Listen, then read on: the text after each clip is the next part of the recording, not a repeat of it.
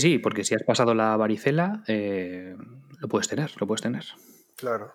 Eh, ¿Qué te iba a decir? Eh, tú ahora me escuchas bien, ¿no? Sí, de hecho, perfecto.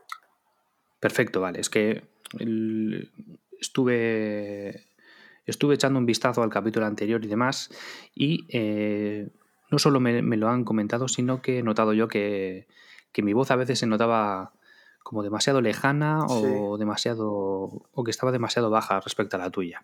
Y la mía ahora. Entonces ¿cómo se ahora voy, voy- voy a... Sí, no, no, a ti ahora se te escucha Ah. bien. Me imagino que tienes el microfonía así como pegado a la boca, ¿no?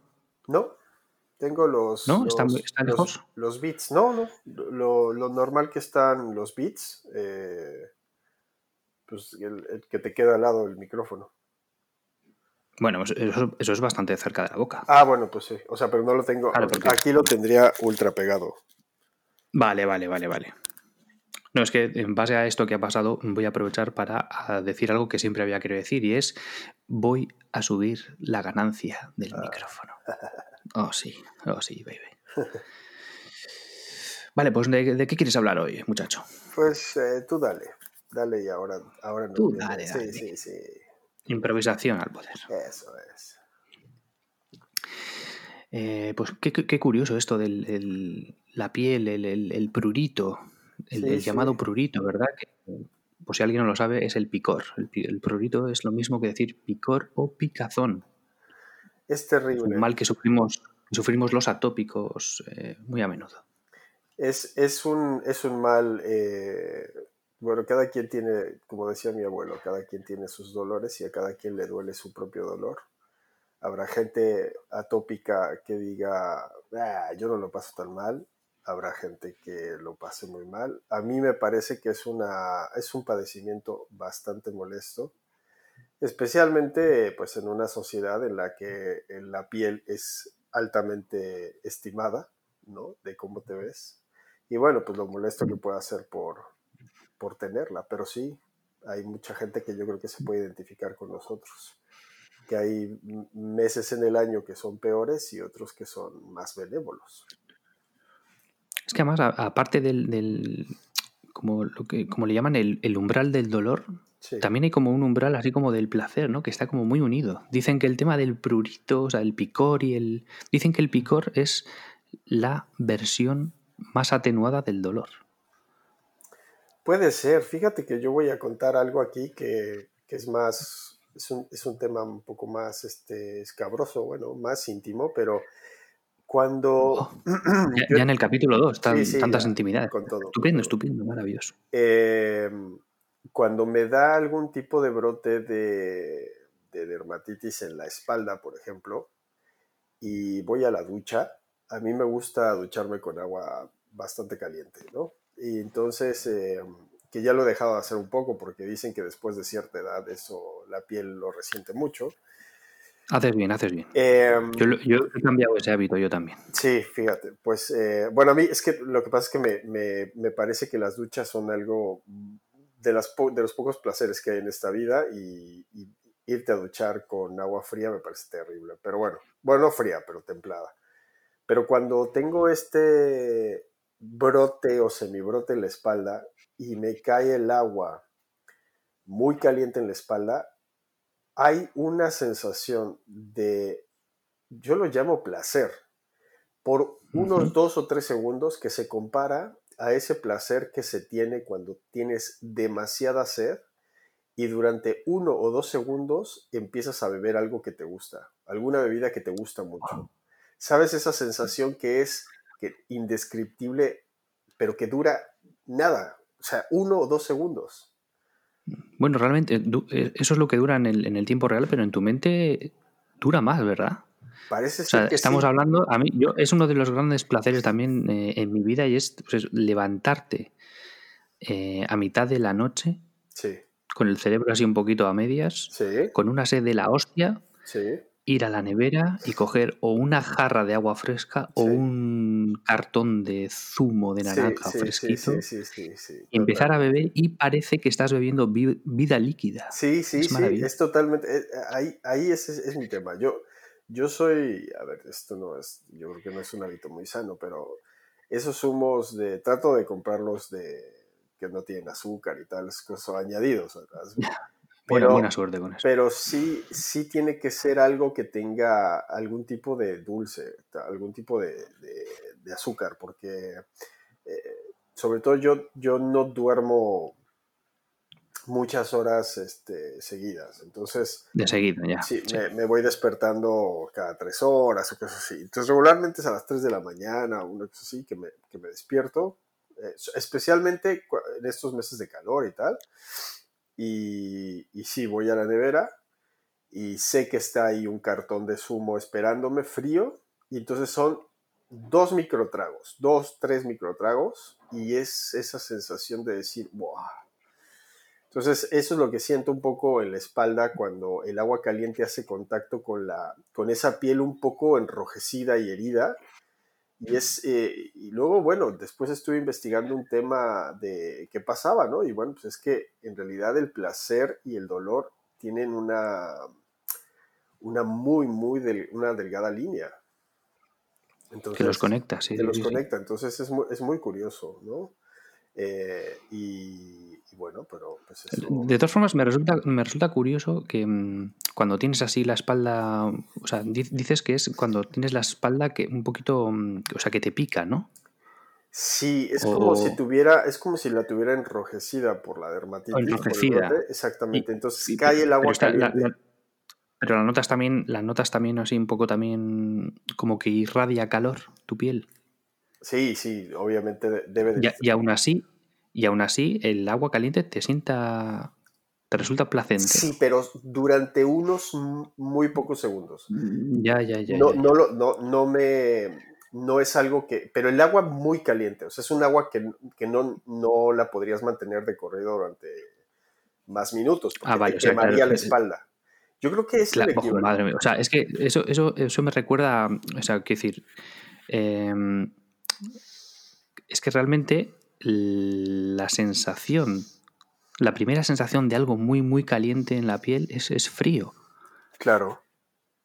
Entonces tú disfrutas con ese nanosegundo de frío sí, cuando te echas agua caliente. Son, ¿eh? un par, son un par de, segundos quizás y, y, es como si el agua cae en, por ejemplo, en la espalda baja esos pasan esos dos segundos, pero si vuelve a caer, o sea, si vuelvo a, dirigir, digamos, el chorro de agua a esa misma, ya no. Ya no lo aguanto. No, no, no, es que ya. no lo aguanta, ya no, ya no percibo esa sensación. Entonces, me muevo un poco para que ah. me caiga, digamos, en, el homóplato y entonces vuelve a suceder, pero después se quita. Entonces, yo creo que el agua caliente debe de activar algún tipo de, de terminales nerviosas que se, digamos, yo, yo, yo lo entiendo como de esta forma, como que se llenan en ese momento y es como que en lo que se llenan es lo que te da esa sensación. Pero después mm. investigando un poco, ves que hay muchas veces que vemos en las películas que pues, las parejas están en escenas eróticas y tal y se tiran, por ejemplo, cera de, de velas o de... y se, ah, quema.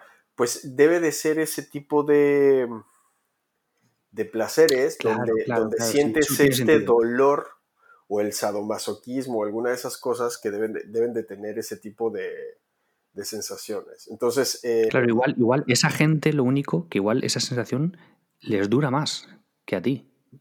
Pero si te fijas una cosa, les tiran, por ejemplo, la cera ah, caliente de la, de la vela, pero nunca cae siempre en el mismo sitio, sino que la van repartiendo por el cuerpo. Entonces yo creo que hace ese mismo efecto. Eh, entonces es muy interesante, yo creo, para mí es muy interesante cómo el hecho de, cómo están nuestras terminales nerviosas, que tendrá toda una explicación científica, eh, que son las mismas para darte placer que para darte dolor. Claro, claro, claro. Entonces, bueno, pues... a ti también te, resulta muy interesante también que tu mujer escuche este podcast. Sí, sí, sí, porque, bueno, pues, obviamente este, nosotros somos una, una pareja ya este, establecida y, que nos contamos todas esas cosas. O sea, que lo mismo, lo mismo ya lo sabe, vaya. Sí, claro, ya son muchos años haciendo estas cosas, o sea que ya, ya, eso ya lo sabe. Pero bueno, todos nuestros escuchas, bueno, pues eh, seguramente sería interesante que nos pudieran comentar qué cosas eh, semi extrañas o extrañas les pasan durante en sus vidas, ¿no? Pues, nos vamos a enterar de... Exactamente, a lo largo de toda, de toda la piel, sí, sí, sí. Eso me recuerda, eh, me recuerda también una película. ¿Te acuerdas de, tú llegaste a ver la película esta de, de Punisher, que mm, eh, el, malo era John Travolta? Pues fíjate que no la vi, pero sí sé de qué película me estás hablando. Vale, bueno, pues ese, eh, en esa película hay un momento en el que The Punisher está, entre comillas, torturando a un Mindundi para sacarle información. Sí y utilizó una de las, eh, uno de los métodos como más originales y menos tortuosos que yo he visto. Y es está relacionado también con esto de la piel. es, él estaba, el, el, el, este estaba mm, colgado boca abajo. Y entonces, de Punisher tenía, en, en, una mesita tenía un trozo de como de, de piel de cerdo. O un, un, un cadáver ahí de un animal así muerto y luego tenía un, polo, un polo de hielo. Sí. ¿Sí? Entonces él le decía, cogía un soplete y le decía al tío, mira, eh, tú vas a hablar, no sé cuándo, pero vas a hablar. Entonces esto yo le voy a poner, le enseña el soplete. Dice, es curioso porque lo primero que vas a notar cuando te acerque el soplete va a ser frío. Pero al de un rato ya empezarás a notar el calor y hablarás.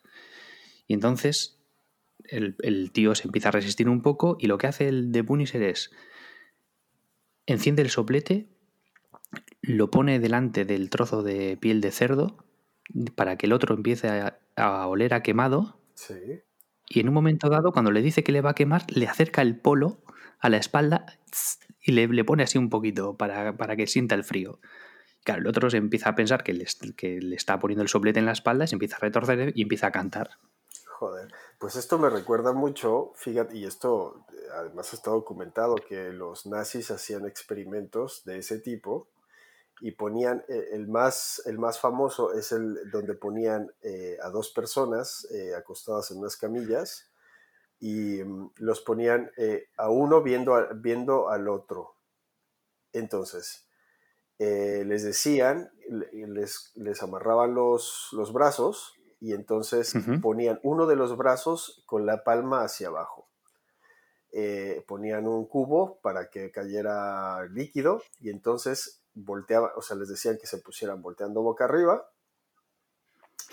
y les decían que les iban a cortar, eh, todo esto se los iban diciendo para que estuvieran muy conscientes, que les iban a cortar con una navaja el, eh, la muñeca y que era, una, era, una, era un corte muy preciso para que cayeran solo gotas de sangre hasta que se desangraran.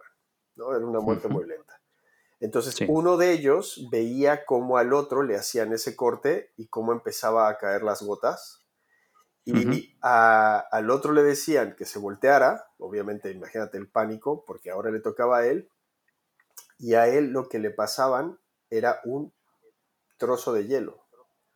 Entonces, él en realidad sentía el corte en su mente y cuando y lo, demás que hacían era ponerle agua para que cayera, para que él sintiera que estaba goteando agua y que él pensara que era sangre. Y los dos morían de la misma forma. O sea, que quiere decir que tu mente en realidad está sugestionada a tal forma que lo que dices ahora con la película de Punisher. O sea, al final de cuentas, tú cierras. Lo que pasa es que. o sea, pero los, el experimento de los nazis acababa en que los, los, dos pavos morían. Sí. Joder, es que a mí ya me estaba extrañando mucho que los nazis se rompiesen tanto la cabeza para hacer esa puta historia, porque ellos no tenían ningún problema en, en hacer cortes de verdad. pero fíjate que aquí la historia, o sea, la, madre del cordero aquí es que el Punisher se había currado un método de puta madre donde el tío no moría, donde no tenía secuelas mm, permanentes y donde él sacaba la información. Sí, Vamos, de punto de comparación. De hecho, los, los, los nazis eh, lo que hacían era básicamente pues, eh, experimentar con la población, porque bueno, cabe recordarte que la NASA básicamente está construida por científicos alemanes exiliados de la Alemania de Hitler. Entonces, em, Brown este es uno de los grandes que diseñó los cohetes que llevaron a Estados Unidos a la Luna. Entonces, eh, Sí, sí, pero que pensaba, pensaba que me ibas, pensaba que me ibas a poner un ejemplo así un poco equivalente. Ah, bueno, no, pero bueno, me, pones un ejemplo, claro, es que me pones un ejemplo, sí, claro, los nazis, pero los dos pavos acababan muertos, ni, ni, ni, el poder de la mente ni hostias, esos, pero esos te cortaban de verdad y a tomar sí, por sí, culo. a tomar por culo. Y digo, entonces, pero me, me recordó un poco el, el hecho de, de de lo que decías, porque al finalmente yo creo que todo el tema es el poder de la sugestión, ¿no? El poder de la sugestión es impresionante. Entonces, cuando nos dicen eh, que eh, yo creo que hoy por hoy, eh, con todo lo que estamos pasando, yo creo que el mal de todas las personas es el exceso de futuro, fíjate lo que te digo. O sea, vivimos con un exceso de, exceso de futuro. Estamos más preocupados por lo que va a pasar que por lo que está pasando, ¿no? Entonces, eh, eh, no sé, ¿cómo es que si no consigo trabajo? Es que si Y, en realidad eh, pasan los días y pasan los días y pasan los días, perdón, y hasta que no llegue ese momento, llegue o no llegue, todo, digamos que todo ese camino te la pasaste preocupado, ¿no? Cuando al final, bueno, pues lo resolviste de alguna forma, pero ya te, es como irte de vacaciones y pensar desde el momento en el que sales que vas a tener que regresar. Y todas las vacaciones te la pasas pensando en tu regreso y que va a ser una puta mierda. Y te la pasas mal dentro de las vacaciones, ¿no? En lugar de disfrutar. Pues así yo mm. creo que vivimos ahora, con un exceso de futuro todo el tiempo. Entonces, em, creo que ese poder de sugestión es, es importante saber también cómo, cómo canalizarlo de tal forma que, bueno, pues la verdad es que hay que vivir más en función del presente y de lo que está sucediendo a cada, a cada segundo que yo no digo que lo planeemos, ¿eh? o sea, yo, yo sí creo que hay que planear. Sí, sí, pero mantener un, un, equilibrio, ¿no? o sea, Sí, efectivamente. Eso me, me, recuerda a un estudio de, de, marketing que se hizo una vez en, em, en el que eh, me parece que al principio había muchas agencias de viaje que te planteaban eh, reservar el viaje sin tener que adelantar el dinero ni demás, y que todo se pagase a posteriori. Y al final el estudio demostró que, eh, claro, los que hacían eso se pasaban gran parte de sus vacaciones, en el crucero o donde fuese, em, preocupados y que no disfrutaban tanto porque tenían en mente que al acabarse las vacaciones iban a tener que pagar una cantidad de dinero. Sí. Entonces alguien tuvo la brillante idea de decir, no, mira, que se pague por adelantado lo que haya que pagar y que la persona después en vacaciones tenga la mente como liberada de todo eso porque ya está pagado, ¿sabes? La, sensación de, de, libertad de esto ya está pagado te permite disfrutar mucho más del presente. Claro, eso, eso también es un poco con el tema de las hipotecas, ¿no? Y con el tema de poseer bienes inmuebles sobre todo después de cierta edad, ¿no? Eh, estaba conversando con, bueno, he tenido esa conversación con varias, varias personas donde a lo mejor en América tenemos la cultura más del alquiler, ¿no? Porque pues es más, más cómodo, quizás te da cierta libertad, ¿no? Para moverte de sitio y etcétera. Y bueno, pues eh, también puedes eh, ver que en Europa, por ejemplo, la cultura es más de compra, ¿no? Eh, ya está siendo menos, porque pues obviamente hay menos dinero, pero, pero pues es más bien una cultura de compra. Y hablando es que realmente eh, hay, eh, esa cultura, o sea, el problema es que hay como una especie de barrera inicial que es muy difícil de sortear. O sea, tú tienes que desembolsar, o sea, desembolsar muchísimo dinero al principio para luego tener las cuotas mensuales de la hipoteca que suelen ser bastante más eh, asequibles que las del alquiler. Pero claro, esa, barrera inicial es tan difícil de sortear que al final pues acabas pagando un, alquiler mensual que si lo comparas con las cuotas de la hipoteca, si has conseguido sortear esa barrera inicial, es muchísimo más alta, claro. Que de hecho, sí, es un poco también, eh, depende cómo lo veas, ¿no? Mucha gente te dice que pagar un alquiler es como tirar el dinero a la basura, yo pienso, bueno, pues, si tú pagas un servicio de Internet, pues el Internet no va a ser tuyo. Estás pagando un servicio y ese servicio pues lo vas a usar y lo tienes que pagar para o tu o tu membresía de Netflix en el momento en el que dejes de pagarlo pues se te acaba el Netflix. Sí, sí, sí, eso, eso se, está extendiendo a muchísimas cosas. Ya te digo, para el tema de los videojuegos ya se está extendiendo. No me extrañaría que para el tema de, la, de, la, de los coches eso acabase siendo así. Bueno, de Porque hecho no, existe ahora el mismo renting. existe el renting, pero me, me refiero que ahora mismo el, cada vez está yendo a menos el, el hecho de que un adolescente esté pensando en sacarse el carnet para comprarse un coche. Sí, claro. Y de Porque hecho, ya, ya el, el- el interés para eso ya es cada vez menor, porque de, de cara al futuro, y sobre todo si pensamos un poquito en el tema de los coches autónomos, sí, tú imagínate un futuro en el que tú, oye, mira, mañana que vamos a quedar eh, cinco personas para hacer X cosa. Oye, vas a la aplicación de turno, oiga, mire, un coche de estas dimensiones para tantas personas. Te viene el coche solo, el Tesla de turno, te deja, te recoge, venga. que básicamente eso sería prá- prácticamente si el servicio de Uber o de Cabify te lo, te lo hacen con un Tesla, ¿no? Te, te- te envían el coche y ya está. Pero más que nada yo creo que también, mira, eh, ahora, ahora mismo lo estoy viendo también con el tema, me topé en Instagram con una publicidad de, pues estaba buscando seguros para, para el móvil y me apareció una empresa que se dedica a alquilarte móviles. Entonces, por ejemplo, te- tú quieres un iPhone 11 Pro Max, bueno, pues te lo alquilan.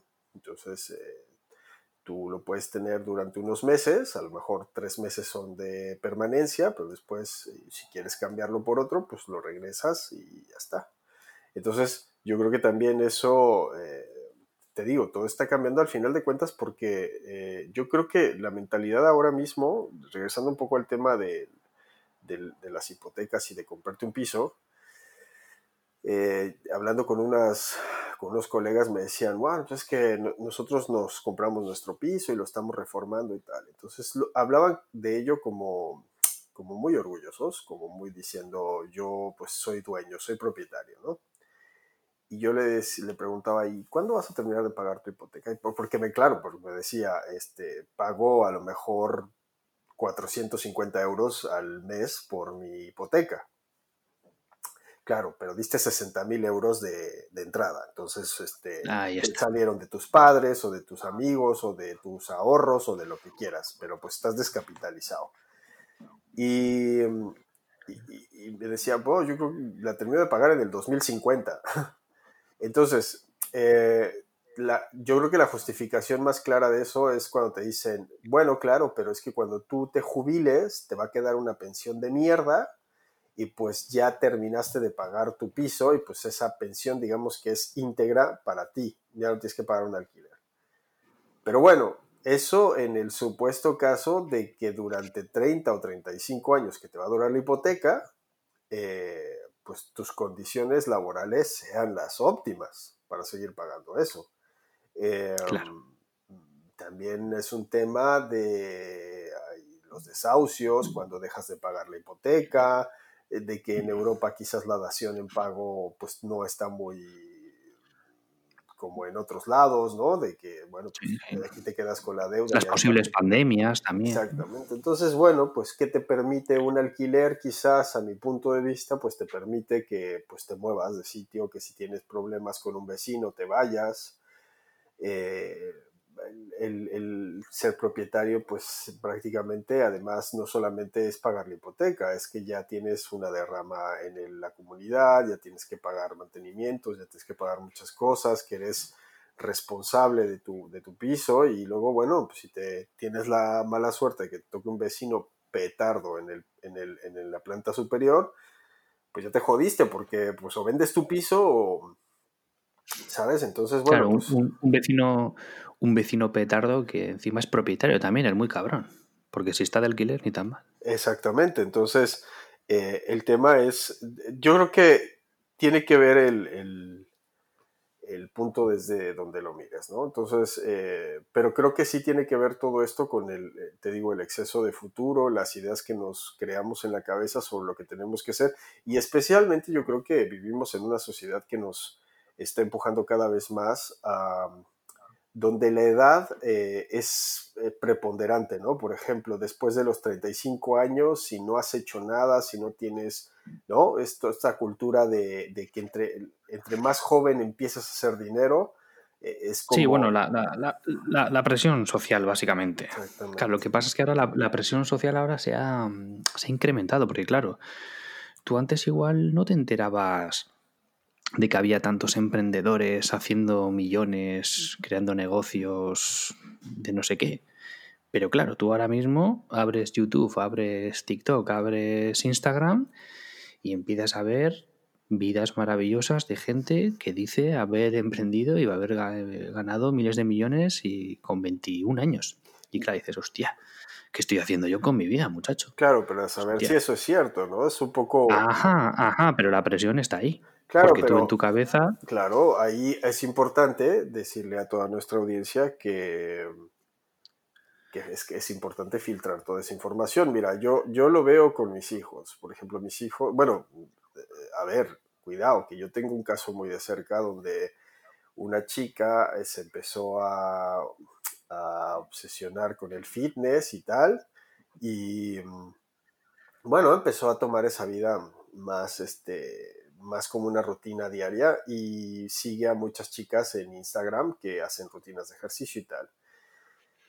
Y claro, esta chica se mata haciendo ejercicio y natural, o sea, una mujer muy natural que ha tenido sus cambios a lo largo de los años y, llega un punto en el que se frustra porque dice es que estas mujeres pues son perfectas y yo no puedo llegarle, ¿no? Por más que haga.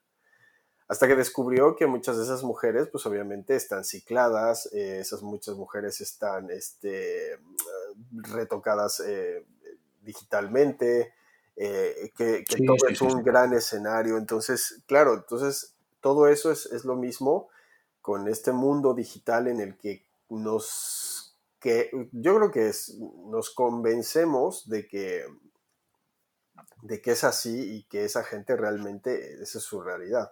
Yo no dudo que haya personas que ganen mucho dinero y que sean muy jóvenes, pero son, no creo que ni representen eh, un mínimo porcentaje de la población que, no hacemos eso.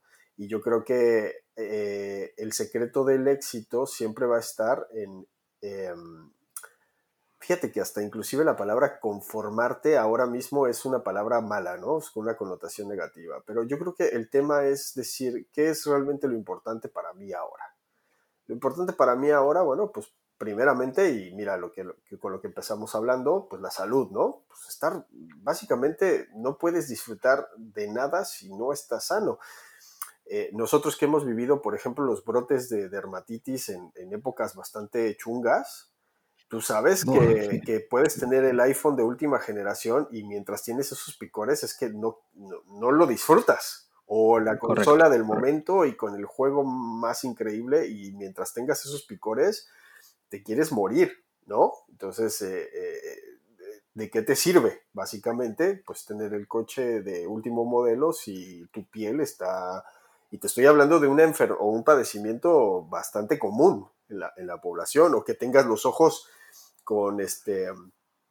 con ¿cómo se llama? Con irritados, con conjuntivitis, que no puedas abrirlos y que ese tipo de cosas, o, el ojo sensible, que cualquier eh, viento pues te hace que te lloren los ojos y te lagrimen. Entonces yo creo que el tema tiene que ver más, con, o por lo menos yo ese es como he decidido desde hace tiempo pues vivir un poco mi vida, que es eh, estoy bien con lo que tengo ahora, no me dejo de esforzar, pero aprecio lo que tengo en este momento, ¿no? Entonces, eh, no necesito llegar a otro sitio, no es, no es preponderante, por, especialmente porque tampoco le tengo que demostrar nada a nadie.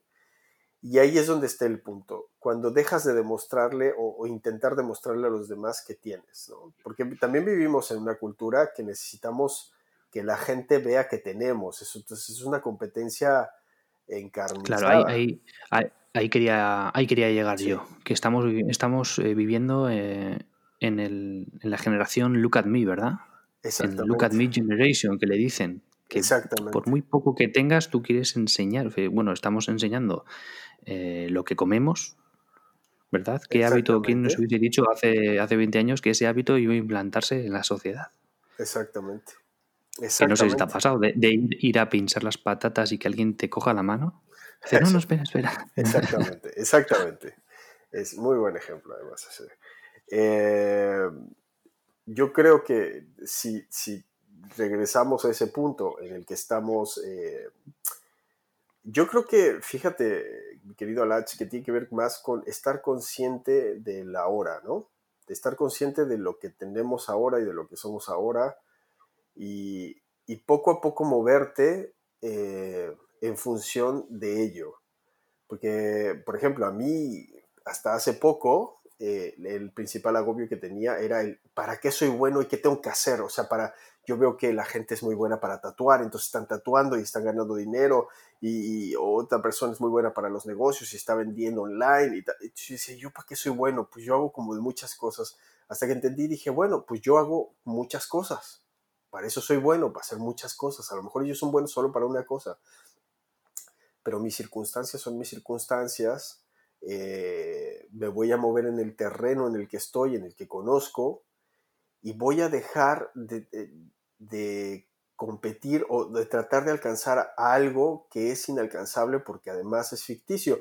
Y fíjate que hay un, esto viene muy bien con un documental que ahora en Netflix está, que se llama The Social Dilemma. Y te hablan los ex CEOs de Facebook o de Instagram o de Twitter, etcétera, todas esas, esas personas que estuvieron en los inicios de esas grandes plataformas y te hablan de la manipulación que, están, que, que, esas eh, grandes empresas están ejerciendo sobre nosotros. Es un documental bastante perturbador por la forma en la que nos crean esa ansiedad social. Entonces, eh, claro, porque, eh, porque a, a, colección de lo que has dicho, que tú has, comentado que, que, te vas a centrar en tu situación porque no sé qué objetivo es inalcanzable y seguro que hay alguien que en un momento dado te dice, no, no, no, no es inalcanzable porque si quieres puedes y porque el poder de la mente y no sé qué. Entonces, claro, quiero decir, ese es, un mensaje que, por lo general está bastante bien, es un mensaje positivo, pero claro, no, no es aplicable al 100% de las cosas. ¿no? Es, es, el clásico eh, niño sin piernas que quiere ser mm, bailarín. Exactamente. Hombre, es decir, tú no le vas a estar diciendo al niño, no, no, que tú no puedes, que no tienes piernas, no tienes piernas todo el puto rato pero hay que hacerle ver que bailarín como tal, pues no va a ser.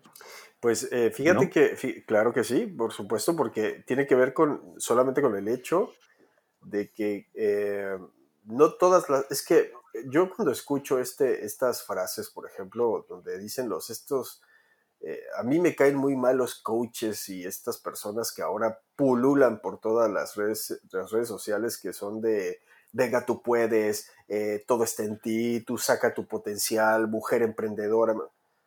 Y yo lo que digo es, pero ¿y si no soy esa persona? O sea, si no soy esa persona, o sea, si yo no nací para eso, por ejemplo, vamos a pensar que yo soy una persona que estoy a gusto y tranquilo en la caja de un supermercado y que puedo trabajar ahí toda mi vida porque no me molesta trabajar ahí si todos vamos a ser emprendedores y todos vamos a buscar la excelencia y el éxito, ¿qué va a pasar con los supermercados? ¿Qué va a pasar con la gente que limpia las calles o que limpia las residencias o que, o que eh, eh, ponen gasolina? Eh, ¿Todos vamos a llegar a ser los Amancio Ortega del momento? No, o sea... Claro, es que... Hombre, lanzar esos mensajes así en redes sociales y demás, yo no digo que esté mal, está bien, pero es un poquito, tú lanzas los mensajes y si realmente ese mensaje cala en alguien o hace pozo en alguien, pues ahí es donde puede surgir un poco la chispa de, de que uno se diga a sí mismo, mira, yo estoy hasta los cojones de trabajar en el supermercado porque me tienen todo el día puteado y no sé qué, no sé cuántos. Pero también es verdad que puede provocar el efecto de una persona que diga, joder, pues yo realmente estoy bastante a gusto trabajando en la caja del supermercado y no sé, claro, yo le escucho a este tío decir que tengo que emprender y coger las riendas de mi vida y demás. ¿Será que no estoy cogiendo las riendas de mi vida y debería montar yo mi propio supermercado? Claro, eso ya va un poquito relacionado con, cómo de organizada tengas tú tu cabeza, porque claro, si te, si te van a implantar ahí una idea así al estilo origen y te va a acabar volviendo loco, cuando tú eres perfectamente feliz en tu caja de supermercado. Mira, claro, volvemos a lo de siempre, ¿no? volvemos a la educación, a, cómo tengas organizado la cabeza.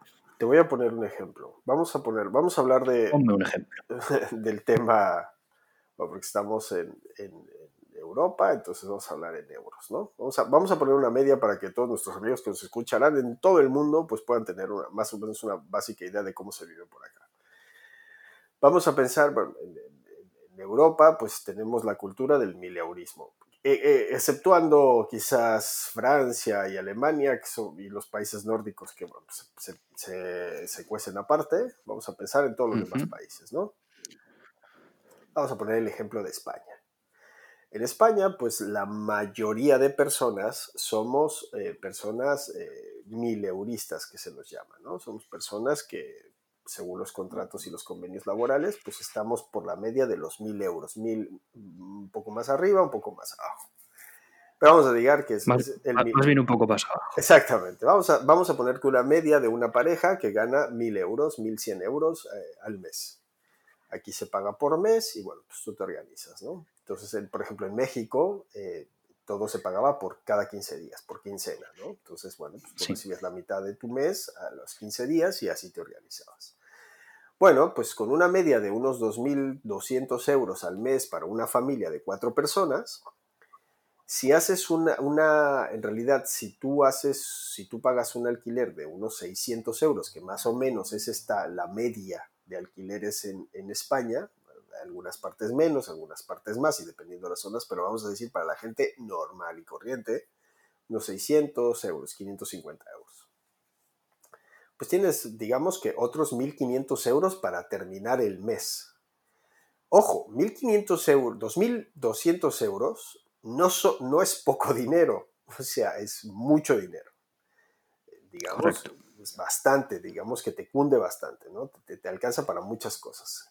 Claro, el problema es que con toda la información que estamos recibiendo, nosotros estamos consumiendo más. Entonces hay un efecto que es que entre más gano, más gasto. No entre más gano, más ahorro, porque obviamente la cultura del ahorro, pues es, es algo que dices, es que yo ahora tengo que ahorrar, digo, yo tengo que gastar porque pues trabajo mucho. Yo creo que hasta se nos implanta esa idea de, oye, pues trabajas mucho, cojones, pues cómprate ese, ese teléfono de 1200 euros. Pues ¿qué, qué cojones, si para eso trabajo. Yo creo que hay... hay, claro, hay, la, hay la, la, recompensa, o sea, que la gente claro, quiere ver la recompensa. Claro, entonces, eh, sacando un poco la media de los gastos básicos que son alquiler, luz, gas, eh, móviles, este, eh, mensualidades de los colegios de los niños y tal, uno en, en, con esos 2.200 euros de una pareja en condiciones laborales normales, digamos, o de una media, pues tendrías más o menos un excedente de unos 300 o 400 euros mensuales. Te podría dar, digamos que 200 euros de media para poder tener algún tipo de ocio, ¿no? Salir a comer algún día, este, pasearte por ahí, o sea, es, digamos, muy, muy, muy limitado. Mm. Esto te permitiría pues, tener un ahorro de por lo menos unos 200 o 150 euros al mes. ¿Qué pasa? Que cuando tú empiezas a tener excedentes todos los meses, te estoy hablando con esto de ya incluido el comprar un, hacer un supermercado de alrededor de una media de unos 180, 200 euros para todo el mes, para una familia de cuatro personas, que es suficiente, bueno, un poquito ahí tirando, ¿no? Sí, raspando, sí, sí. Pero, pero bien, o sea, digamos que puedes, puedes, con un poco de ingenio también puedes hacer, eh, estirar ese supermercado, etc. Entonces, en realidad lo que hacemos es que nos genera ansiedad tener dinero guardado que no está siendo gastado. Entonces tú vas a las tiendas y las tiendas como tienen ese imán para las cosas de decirte, oye, ese dinero no lo guardes tanto, mira, puedes comprarte esta aspiradora eh, y me pagas pues 10 euros al mes. Entonces tú dices, ah, bueno, pues de 200 que tengo guardado, pues 10, pues tampoco me representa nada. El problema es que vas constantemente haciendo esos picos hasta que llega un momento en el que ya empiezas tú a deber, ¿no? Entonces, eh, yo creo que si logramos eh, un buen ejercicio que a mí me ha funcionado, es sacar esa, esa relación de los gastos fijos y mantenernos con días de ocio muy marcados, ¿no? Entonces, por ejemplo, pues los sábados siempre hacemos esto o hacemos aquello y este es nuestro presupuesto. Y entonces, con eso te permite eh, situarte que no necesitas hacer algo y sí tener un ahorro para a lo mejor tener unas vacaciones en el verano, pues más, eh, pues más modestas. Mira, bueno, yo ahora eh, nos tocó, dicen que la, desgracia de unos pues puede ser la alegría de otros, ¿no? Ahora que no sé si tú has ido a Benidorm alguna vez. Pues no. Bueno, para todos aquellos que, que nos escuchan, que a lo mejor no, no, no, conocen Benidorm, Benidorm es un, es un lugar, digamos, eh, en, la, costa valenciana. Sí, ¿no? ¿Es la costa valenciana? Sí. Correcto, sí, sí. Eh, muy cerca de Alicante, eh, mar Mediterráneo, que digamos que es un centro vacacional pues bastante concurrido especialmente en los meses de verano, de julio y agosto, especialmente por el turismo británico, que hacen destrozo y medio y es insoportable, eh, siempre lo dicen, de jubilados más y de, y de, y de turismo. Sí, sí, eso te iba a decir, es, se, mezclan las dos cosas. Los, mucho turista extranjero va, pero también hay muchísimos viajes del inserso que les llevan ahí, les sueltan y acaba convirtiéndose en venidor en una especie de marabunta que a mí la verdad es que personalmente no me atrae nada, pero, Eso es, de nada. De hecho, en condiciones normales uno no se plantearía ir de vacaciones en verano a Benidorm. A ver, es el mar Mediterráneo, el, mar es muy bonito, eh, etcétera. Toda la, toda la parte de la costa valenciana pues es muy bonita porque tiene un clima muy benévolo pero luego hay no solamente Benidorm, Benidorm que tiene unas playas de arena, sino que todas las demás playas de, en Alicante, etcétera, y cerca, pues son de piedras, por ejemplo. Pero es un mar, es un mar muy bonito, es un mar muy tranquilo, con una temperatura bastante agradable, especialmente para los que vivimos en el norte, que es el mar básicamente es de valientes, tirarte al mar, porque pues eh, básicamente pues quedas congelado. Pero bueno. Eso es lo que eh, nos curte, Adrián, eso es lo que nos curte a los vascos. Eso, es. Entonces, em, tú no te plantearías en situaciones eh, normales, pues irte a gastar, porque además, obviamente, pues barato no es. Es, eh, cogerte algún tipo de, de apartamento u hotel para esas fechas, pues una mínima de unos siete días no baja de unos 1.500 a 2.000 euros por toda la semana, más el tema de alimentos y más el tema de salidas. Eh, obviamente, ¿no? Eh, hay mucha gente que ha comprado sus pisos ahí porque, bueno, pues se jubilan, etc. Pero fíjate que este verano nos ha tocado a nosotros que por el tema de la pandemia, eh, pues buscando en, Booking y en todas estas plataformas, encontramos un apartamento en Alicante, bueno, no en Alicante, sino en, un lugar que se llama, bueno, muy cerca de Altea, se llama Al, Albir, me parece. Sí, Albir. Un apartamento, pero súper chulo, prácticamente a pie de playa, y nos costó durante siete días, pues menos de 600 euros, fíjate tú. Que en condiciones normales. Este apartamento es. Muchos, ha habido muchas ofertas en base a lo de la pandemia, ¿no? Que Exactamente. Eso ha salido en la televisión, sí.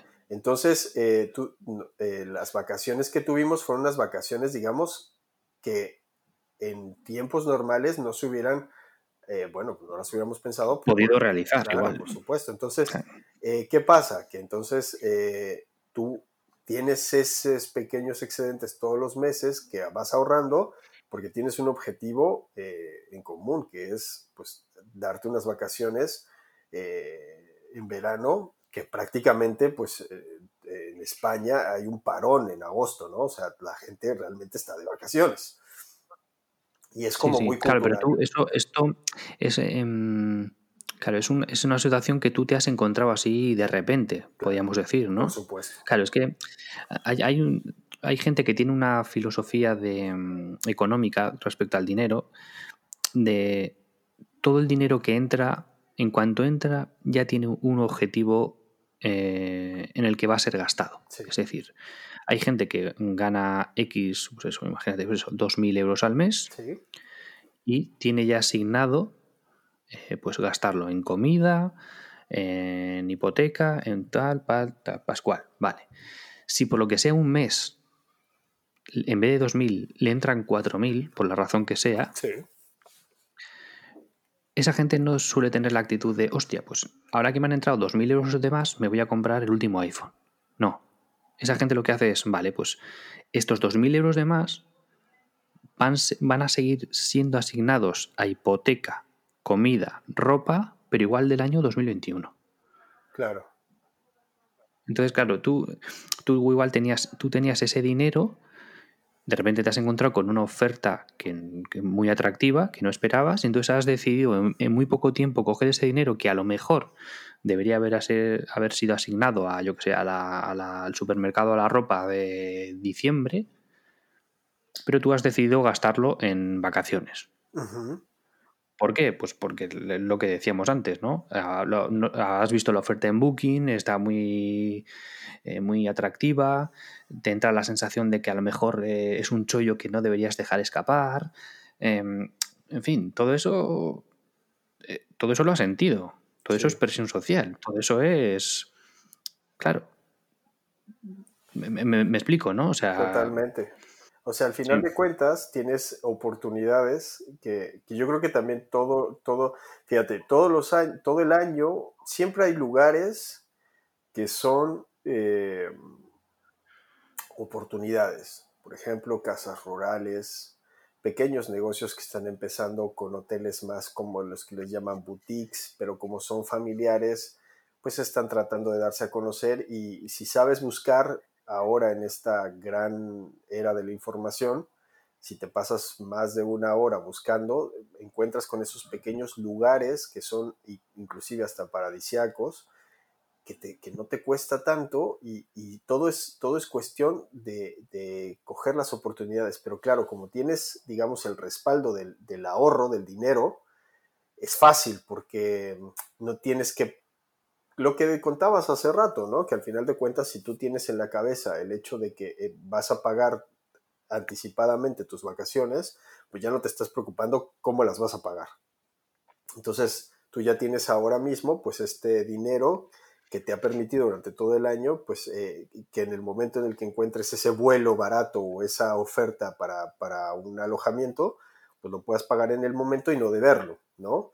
Por ejemplo, lo mismo Ujú. pasa pues con las tarjetas de crédito. Las tarjetas de crédito siempre habrá que irse a usarlas para con las posibilidades de pagar el total el siguiente mes y no, no Ujú. utilizarlas para, para estar pagando intereses, que se vuelve una deuda impagable. Entonces, todo tiene que ver, yo creo, y yo creo que todo esto se engloba eh, en el hecho de centrarte en lo que uno es, en lo que uno tiene, dejar de pensar, "Oh, yo nací para ser alguien, un empresario muy, muy famoso y con mucho dinero porque tengo muchas ideas, y más bien centrarte y decir, bueno, hoy por hoy soy una persona pues eh, que limpia calles, que es una, un oficinista, que es, es un, etcétera. Hoy soy esto. Eh, persistiré en mis sueños y por supuesto lo haré poco a poco también. Y a lo mejor cuando llegue ese momento en el que yo en lugar de ganar mil gané cuatro mil, pues en ese momento me plantearé hacer las cosas con cuatro mil, pero no desde ahora. Hay un, hay un cómic del Pato Donald que es muy, muy simpático que alguna vez leí de, yo creo que de adolescente o algo así, donde el Pato Donald quiere ser bombero. Entonces está con sus sobrinos, ¿son sobrinos o sus Ujú. seis sobrinos? Son sobrinos, sí. Jaimito, Jorgito Bueno, y Jaimito. bueno aquí en, en México es Hugo Paco. Juanito, perdón. ¿En serio tenían otros nombres? Sí, sí, Hugo, Paco y en Luis. México? Ajá. Hostia puta. Hugo, Paco Eso y sabía, Luis. ¿eh? Sí, por supuesto. Y entonces eh, está con sus sobrinos y entonces les está diciendo el pato Donald que, que, pues, que va a ser bombero y que va a ser el mejor bombero. Y entonces va a una tienda y compra un, un cofre. Y este cofre, pues le dicen los sobrinos que para qué es. Y dice, ah, porque aquí voy a meter todas las medallas que me van a dar al valor, a la, este, a- al ser el mejor bombero y todas las condecoraciones que me van a dar. Entonces, ya el pato Donald, antes de ser bombero, ya estaba pensando en las recompensas Sí, que sí, iba a tener, ¿no? Mucha gente podrá Eso decir es muy del Pato Donald, correcto. sí. Pero, pero, pero eso es muy de los coaches de ahora. Visualiza, ve, tienes que verte como es exitoso.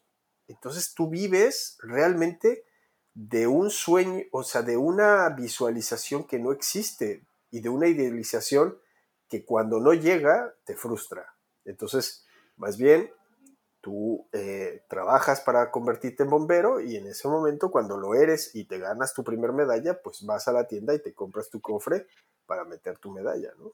Yo creo que... sí, sí, ya, ya. Hombre, eh, también, también es verdad que eso, lo que hacía el pato Donald en tu historia es, es un poquito vender la piel antes de matar al oso.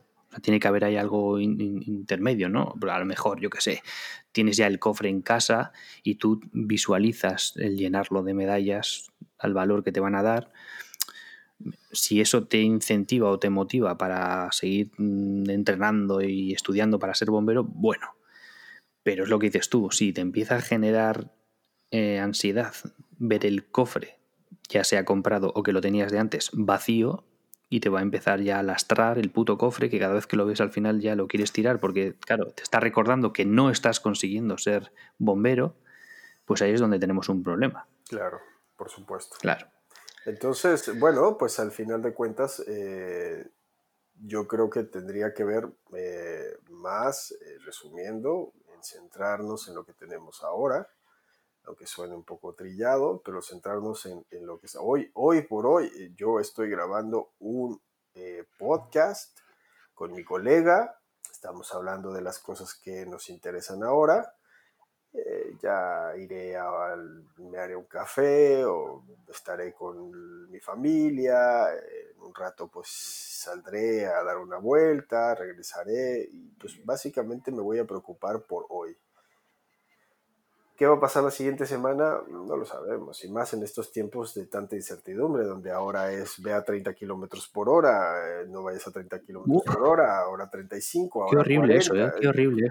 Madre mía, para, para, el que no lo sepa, ahora en Bilbao, en la, en la ciudad de Bilbao, eh, se tiene que circular a 30 kilómetros por hora. Y claro, es que es, es demencial. O sea, además, yo me imagino, en, en, el momento en el que alguien se lo salte, el titular, ¿cuál va a ser? Eh, puto loco atraviesa Bilbao a 40. Como, hay que tener en perspectiva que 30 kilómetros por hora, de hecho, el coche se te, se te descala, o sea, se te detiene porque no pasas de segunda. A veces ya de milagro llegas a tercera y, y, claro, estos, estos cabrones han puesto radares eh, por la ciudad eh, con unas microcámaras que apenas que, que la gente ha estado detectando precisamente para ayudarte a, saber dónde están, para que en ese momento bajes la velocidad, eh, porque mm, en realidad todo esto es para, o sea, el motivo oficial para reducir la velocidad a 30 kilómetros por hora. obviamente, pues hay cobayas que van un poco más rápido, ¿no? Que tú, pero bueno, eh, digamos que esto sería la, el símil de lo que es ir a 30 kilómetros por hora por una ciudad. Eh, llegas tarde en el, autobús porque obviamente pues va pues, lentísimo. Sí, bueno, eh, claramente esta, esta, esta, iniciativa es para que tú no metas el coche en la ciudad, para que no quieras meterlo. Pero eh, lo más curioso es que tú vas en tu coche a 30 kilómetros por hora, más atento del velocímetro que de la carretera propia, o sea que más accidentes habrá, Em, esto es para los que no tienen el, velocímetro digital, ¿no? sino que tienen de aguja. Pero mm. eso sí, las bicicletas te rebasan, eh, bueno, a 45, a 50 y los patinetes y todos. Entonces dices, ah, bueno, solo es para los coches, pero todos los demás puedes ir a toda hostia, ¿no? Entonces, bueno, pues eh, eh, un poco es el toca huevos. Hay mucha gente que no puede prescindir de su coche porque va a trabajar o tiene que hacer cosas. Entonces, pues sí, eh, prescindir de eso, pues es difícil. Además, porque tampoco es que sea muy barato viajar en bus, ¿no? No, la verdad es que el, autobús y el metro en Bilbao no, es que sean baratos. También, también hay que mm. decir que, el transporte de esta ciudad es un transporte de primerísimo nivel. También es verdad. Eso es verdad. digamos que si algo, algo hay que hablar bien es que esta ciudad los impuestos se ven reflejados en la ciudad, ¿no? O sea, se pagan impuestos muy altos, correcto. pero todo lo ves reflejado en las calles, o sea, que están limpias, eh, no hay baches, no hay este, cosas que, te puedas ir, hay bastantes carriles bici, eh, el transporte, tanto de autobuses como de metro como de trenes, es de primer nivel, la verdad es que sí. Eh, y, y, bueno, pues eso y te permite una ciudad como Bilbao, pues una ciudad que, que tampoco requieres como tal eh, muchísimos desplazamientos, ¿no? O sea, a menos de que trabajes. No, porque realmente, realmente, o sea, que decir, yo por lo general en Bilbao me, muero, me muevo a pie, o sea, creo que es una ciudad perfecta para moverse a pie, eh, pero tranquilamente. Ahora sí que es verdad que igual, pues si vas a hacer algún trayecto interurbano, el, el trozo que estás mm, atravesando Bilbao, que tengas esa restricción de 30, sobre todo en, las típicas avenidas donde hay pues 5 o 6 semáforos, que sabes que si pisas un poco te los quitas todos y, le estás dando incluso cierta fluidez al tráfico de esa avenida. Sobre todo si es una avenida que, está un poco en cuesta y, la estás bajando, ¿no? O sea, la, clásica situación de que tú estás bajando la avenida y ves en la lejanía ves todos los semáforos en verde. Claro. Hombre, no digo que te pongas en plan Fast and the Furious, pero le pisas un poquito, te quitas los semáforos de medio y liberas un poquito la avenida. Claro, Eso, ya se acabó. no sé cómo de. No sé cómo de eh, restrictivos estén en base a las multas y demás. No sé, están, cayendo muchas multas a la gente. no lo sé, fíjate, pero lo que sí veo es que eh, se están pasando, pues obviamente, los, los rumores de dónde están, bueno, el chivatazo, ¿no? De dónde están los radares. Entonces, básicamente, pues eh, que yo creo que esos radares deberían de ser muy visibles, no tan escondidos como los están poniendo, porque son unas cámaras muy, digamos, para que la gente pueda entender, son prácticamente GoPros puestas en, en lo alto de Exactamente, o sea, no las Y además camufladas al color del puto poste. Efectivamente, porque si por lo menos estuviesen en amarillo canario, pero qué va, no, no, están del mismo color del puto semáforo. Y esto ha sido por la, por la polémica que se dio cuando lo, iban a implantar, que la gente se dio, se dio cuenta de dónde las estaban colocando. Y entonces fue como se empezó a pasar el rumor de, mira, aquí hay una, que yo no dudo que estos eh, desgraciados eh, hayan puesto una así y esa no sirva y la que sirva es la de abajo, que no viste que la pusieron a las 4 de la mañana. También claro, claro, claro, Entonces, bueno, pues eh, un poco, pues así es, acatar un poco el tema. A ver, también es verdad, también es verdad que, dicen, que se dice que un atropellamiento a 30 kilómetros por hora no es mortal, que si es a 50. O sea, tú atropellas a una persona a 50 kilómetros por hora y prácticamente en el 90% de los casos es mortal. Y una persona ah, atropellada a 30 kilómetros por hora o menos, pues eh, tiene muchas posibilidades de sobrevivir. Eh, ya no se diga a los niños. Entonces, bueno, digamos que estás hablando de una ciudad muy pequeña, una ciudad que tiene eh, muchos servicios, que, básicamente tienes muchas alternativas al coche, y, también hay que decirlo, Bilbao es una, ciudad que tiene una red de, bicicletas eh, de estas eléctricas urbanas en, alquiler que, te permiten, bueno, desplazarte por toda la ciudad. Eh, el tema siempre va a ser el hecho de salir tú a, los, digamos, a los lugares cercanos eh, a, a, la propia ciudad donde tienes que ir a trabajar, donde se encuentran los polígonos industriales o todos lugares Efectivamente, Pero ahí, bueno, pues ahí no hay restricciones de velocidad más que las restricciones normales que hay en carretera, ¿no? De ir a 80 kilómetros por hora, 120, que es el máximo. Entonces, bueno, todo es también un poco acostumbrarse, todo es un poco dejar de hacer también todo un lío, ¿no? Bueno, pues esto es lo que hay es lo que hay, ¿no? O sea, no hay de otra, digamos, lo tenemos que hacer o lo tenemos que hacer. Eh, también es verdad que hay mucho puto loco por las, por las calles también, eh, yendo a velocidades que de verdad son este, los inhumanos desgraciados, ¿no? O sea, que, que ocasionan muchos accidentes y bueno, pues si esto también va a traer cosas positivas, bueno, pues bueno, fijémonos un poco más en lo positivo que en lo otro, ¿no? Eso, hay que adaptarse y ver, ver lo positivo. Exactamente. Pues, eh, pues eh, hemos, hemos, hemos, tocado un, amplio abanico de temas en este podcast. Exactamente, que eso yo creo que mm. lo que le va a dar un poco de...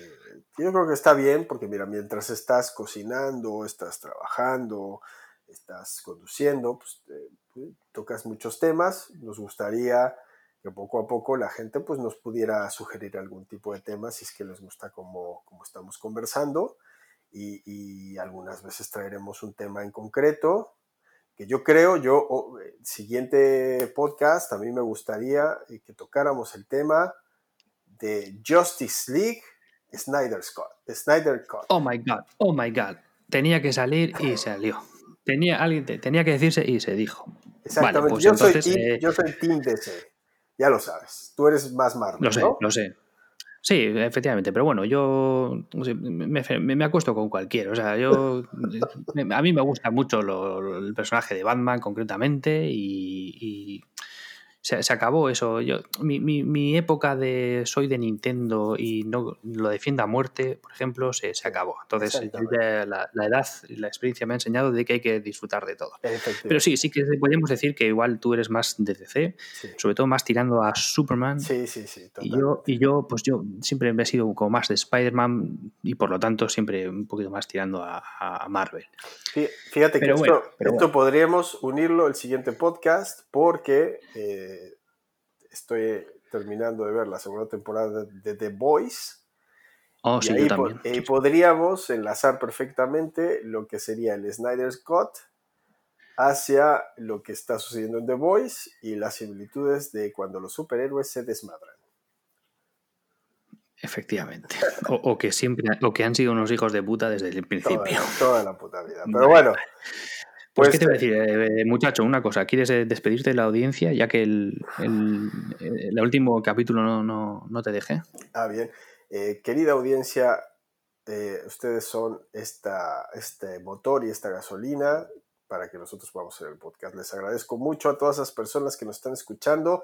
Yo sé que este podcast se va a escuchar en algún sitio muy remoto que nunca nos vamos a imaginar más que por las estadísticas. Entonces quiero que cada uno de ustedes, sea uno, sean dos o sean cien, se sientan queridos, que se sientan escuchados, que se sientan que son parte de... Tiempo, Adrián, te has, excedido el tiempo, lo siento, lo siento.